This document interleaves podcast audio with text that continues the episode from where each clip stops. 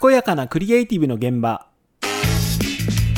この番組は地域密着でウェブ集客を応援する株式会社ニゴロデザインの高橋剛が健康的なものづくりをテーマに自由にしゃべる音声配信番組です、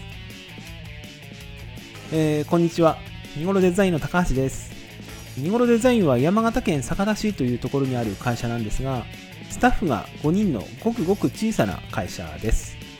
主に地元向けのホームページ制作とイラストの制作あと東京のメーカー向けにゲームソフトの開発なんかをやっている会社です。今回初めて音声配信をすることになりました。きっかけは Twitter でフォローさせてもらっているウェブディレクターのモカーさんという方です。モカーさんが自然な感じでネット上で仕事のこととか普段考えていることなんかを喋ってるのを聞かせてもらってああこんな世界あるんだっていうふうに思ったんですね。で僕もコンピューターを使ったものづくりをする人としていろいろとこれまでの経験から言いたいことがあるので自分もネットで音声配信してみたいなって思ったんです、えー皆さんの場合何か始めようと思った時にすぐ始められますか？始められます？始められる人っていうのは素晴らしいと思います。僕の場合いざ始めようとしてもせっかくだからいい音質で撮りたいなとかどんなマイクがいいんだろう。ソフトの使い方も覚えなきゃねなんて。環境から先に入っちゃうんですよ。それでスタートが遅れてしまうってことがよくあって。でスタートができたらまだいい方でどんな環境にするか調べてるうちに仕事が忙しくなってきちゃったり他のことに興味が湧いたりなんかして始められないまま終わることも今まで山ほどあります。なので今この音声聞いてくださってる方がいるっていうことはなんとか音声配信を始めるまでは進んだっていうことなので自分にとっては珍しくてめでたいです。で僕は仕事についてのブログ毎日書いてるんですけれども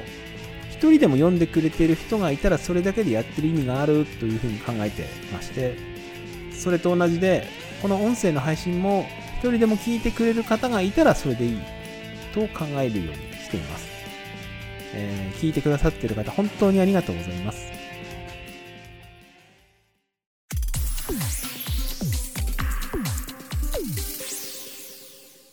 最初にテーマとして話したいって思ったのが健やかなクリエイティブっていう言葉についてです。この健やかなクリエイティブという言葉は数年前から会社のテーマに掲げていたんですけどようやく自分自身にも、えー今浸透してきた感じですね。意味は言葉の通りで健康的にものづくりをしようってことなんですけどもうちょっと掘り下げて言えば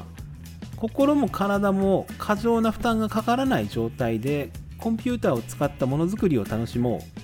うということです、えー皆さんものづくり好きですか？僕はもう大好きで、えーコンピューターを使ったものづくりを仕事にして30年近くなるんですけど面白いって感じる気持ちはずっと変わらないです。周りにももちろんものづくりが好きっていう人が集まってるしこれまでもそうだったんですけどそんな楽しいものづくりを仕事にしてしまったら、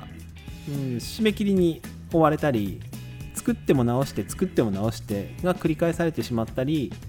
お客さんから理不尽な要求があって悩まされたりとかで本当はものづくりが好きなはずなのにきついなってなることもあります。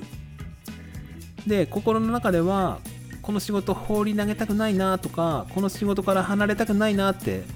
どうしても耐え忍んじゃうケースって多いと思うんですよ。で仕事がきっちり終わって例えばドラッグ屋の宿屋に泊まった感じで HP も MP も完全回復できたらいいんですよ。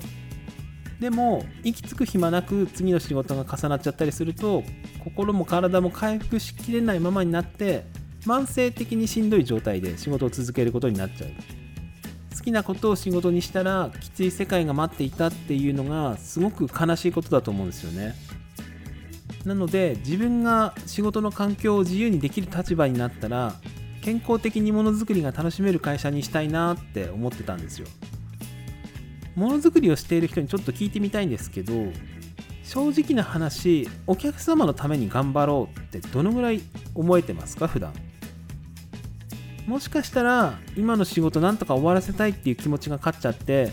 本当はいいアイディアがあるんだけどとかこっちのやり方の方がいいんだけどなとか思いながらも、うん、仕事が増えると終わらなくなっちゃうから余計な提案するのやめとこうみたいななったりしてないですかね。それってやっぱり誰のためにもなってないじゃないかなって思うわけです。心も体も健康だからこそお客様のために頑張れる。それを、えー、健やかなクリエイティブっていう言葉にまとめて会社のテーマにしてそれに従ってお客さんを選んで一緒に働く人も選ぶ。ニゴロデザインはそんな会社になっています。なので今後の、えー、健やかなクリエイティブの現場では良いお客様と会う方法とか良い人材と会う方法こういう内容を中心にしてそこから広がる話題を自由に喋れたらなって思っています。健やかなクリエイティブの現場また聞いてください。今回はここまで。どうもありがとうございます。それでは。